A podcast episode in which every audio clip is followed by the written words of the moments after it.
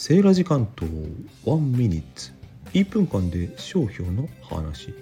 先日ワンミニッツでホチキスをステープラーと言い換えましょうね。なんて話したんですけど念のため調べてみたらなんとなんと鴻上庄司さんのウェブでその話を書いておりました。実はよくよく調べるとね